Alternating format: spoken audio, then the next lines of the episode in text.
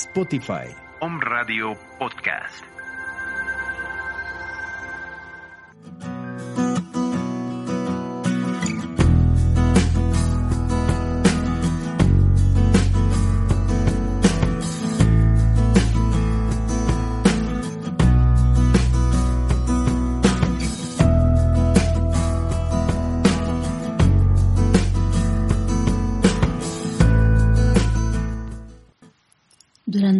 Pandemia, ¿alguna vez has pensado qué harías si tú o algún familiar enfermase de COVID-19?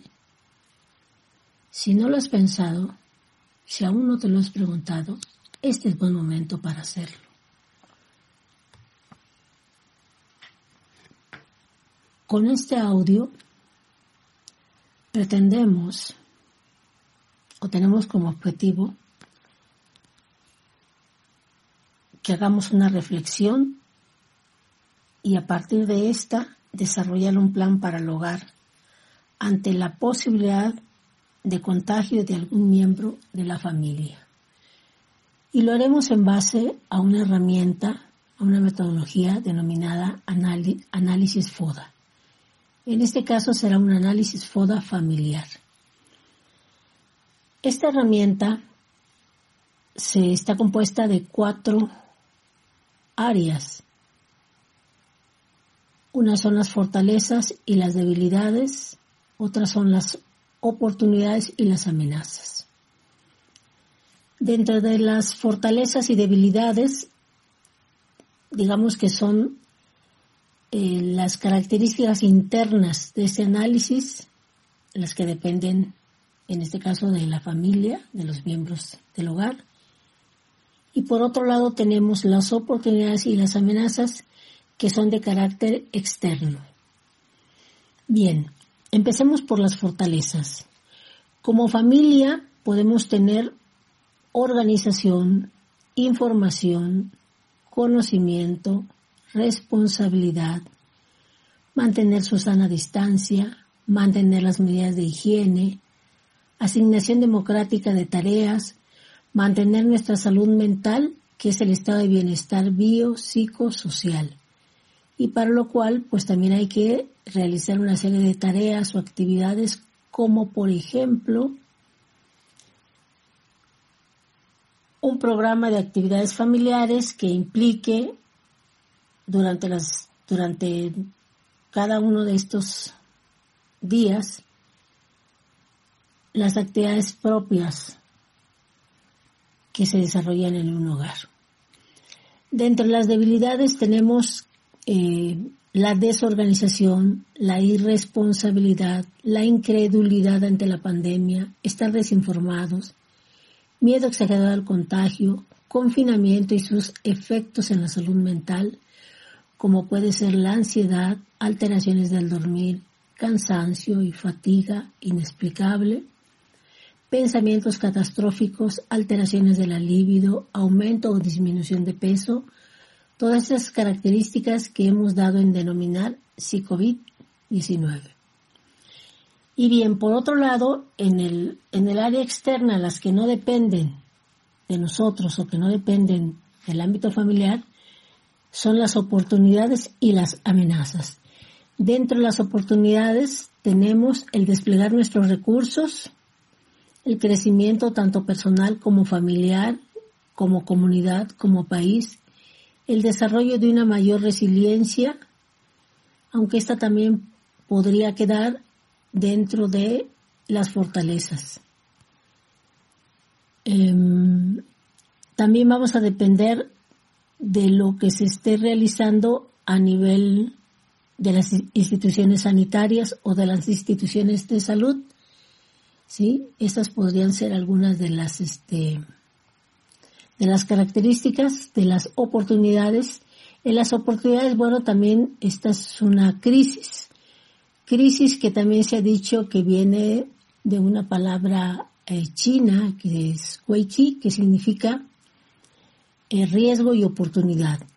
Otra definición de crisis viene del griego y este del verbo eh, que significa separar o decidir.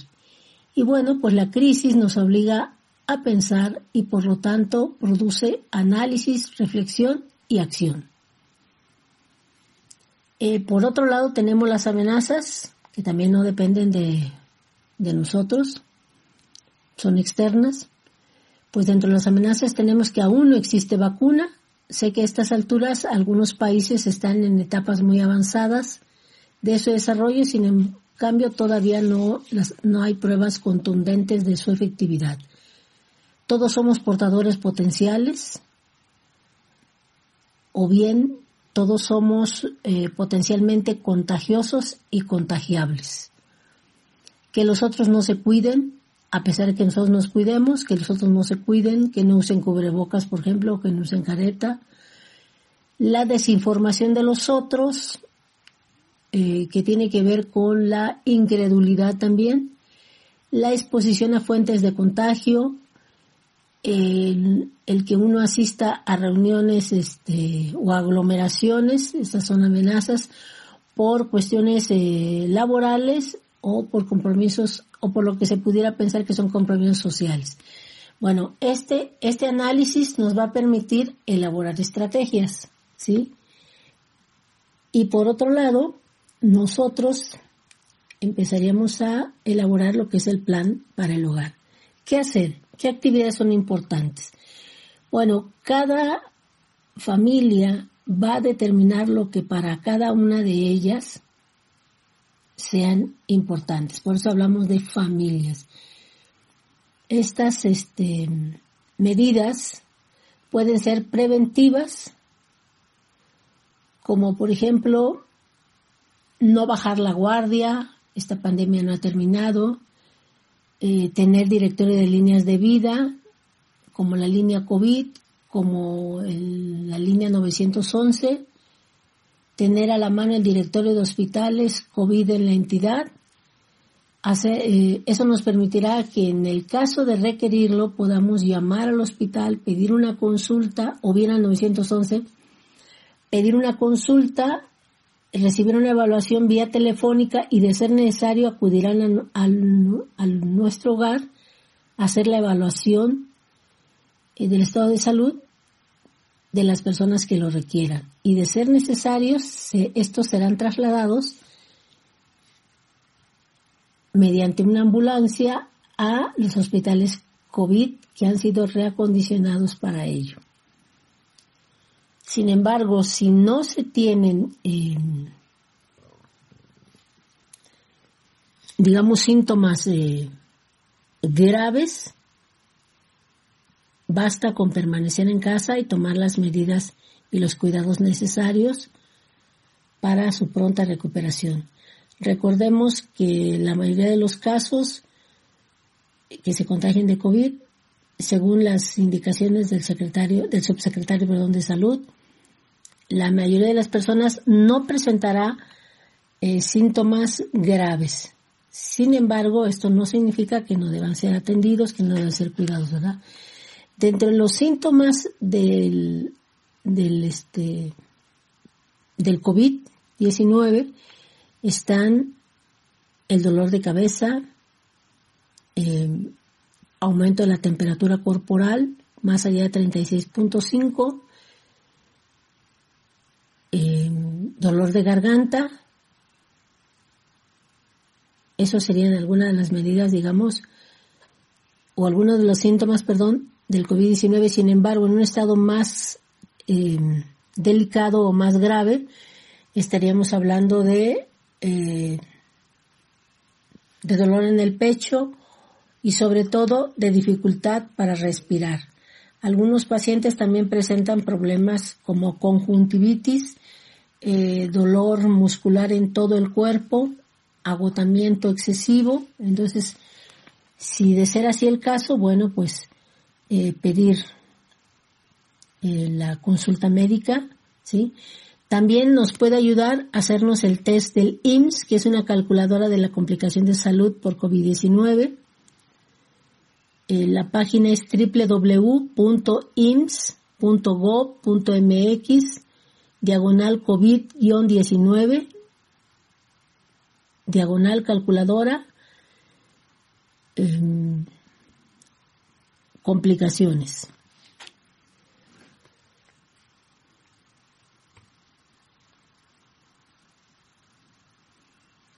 Eh, también es importante que dentro de estas este, actividades nosotros tengamos que, sobre todo lo que nos ocupa en este momento es qué hacer en, en el caso de que algún miembro de la familia se contagie de COVID. Bueno, tenemos que planificar los espacios o el espacio donde estaría la persona eh, confinada para eh, proteger a los demás miembros de la familia y además darle las condiciones eh, sanitarias más adecuadas para su recuperación, ¿sí?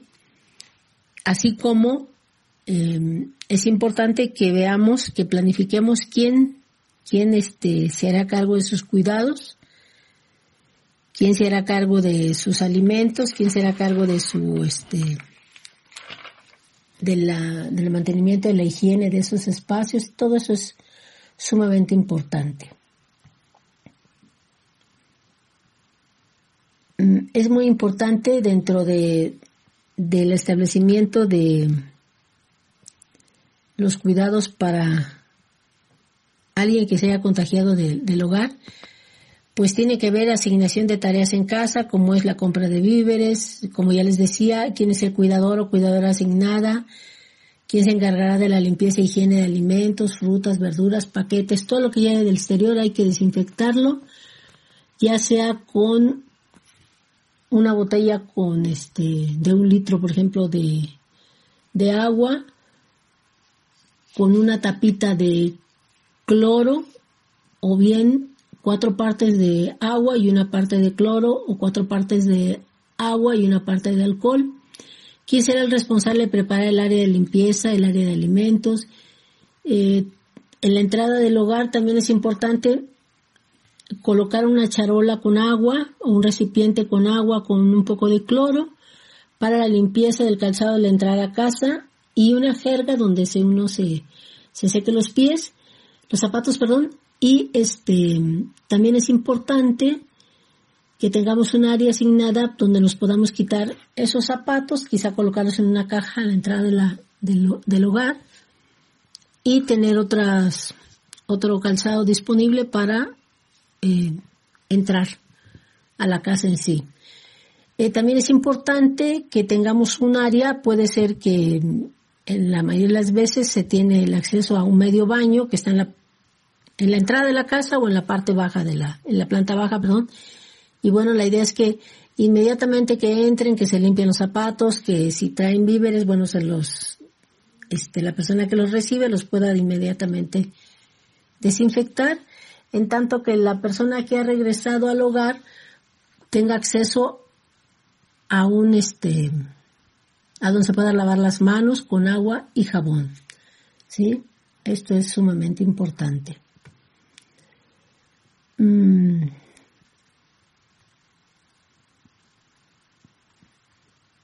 Otros asuntos que también son muy importantes que tengamos em, resueltos son aquellos trámites que nosotros tenemos pendientes eh, de realizar.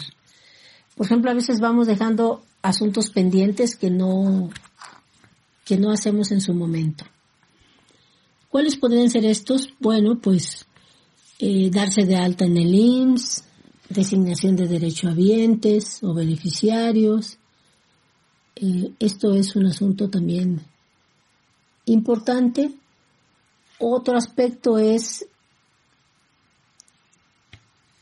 el testamento, que es una cultura que generalmente no tenemos eh, como hábito o como práctica, sin embargo, también es importante eh, que la tengamos eh, resuelta, ¿sí? Y bueno, es importante también mantenernos informados en fuentes oficiales de las disposiciones sanitarias diarias, por lo menos una vez al día, no más de dos veces, puede ser en la rueda de prensa vespertina con el doctor Hugo López Gatel, o en la rueda de prensa del gobierno del estado de Puebla, o bien en las mañaneras con el licenciado Andrés Manuel López Obrador. También dentro de las medidas preventivas eh, tenemos que mantener su sana distancia, no acudir a reuniones familiares, con amigos, con vecinos. Y como ya lo dijimos, en caso de síntomas, consulta vía telefónica, confinamiento en casa, condicionar lugar, quién sería el cuidador o la cuidadora responsable. Todas estas cuestiones hay que tenerlas muy, muy presentes.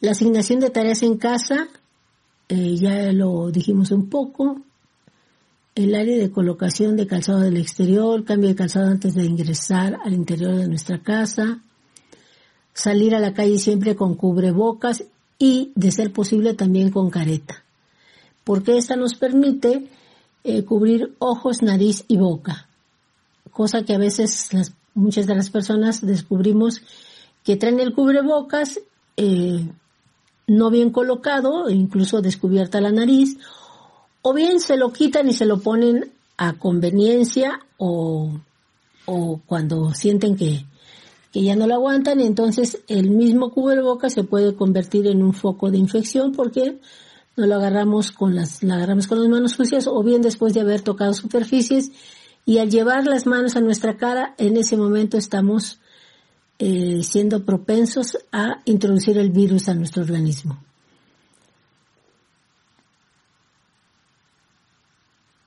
Como ya dijimos, durante nuestra permanencia fuera de casa, procurar el lavado de manos con agua y jabón eh, con frecuencia, en la medida de lo posible, o por lo menos el uso del gel antibacterial. Y bueno, ¿para qué hacer este plan del hogar? Bueno, pues para estar prevenidos y saber cómo resolver los imprevistos que se puedan presentar.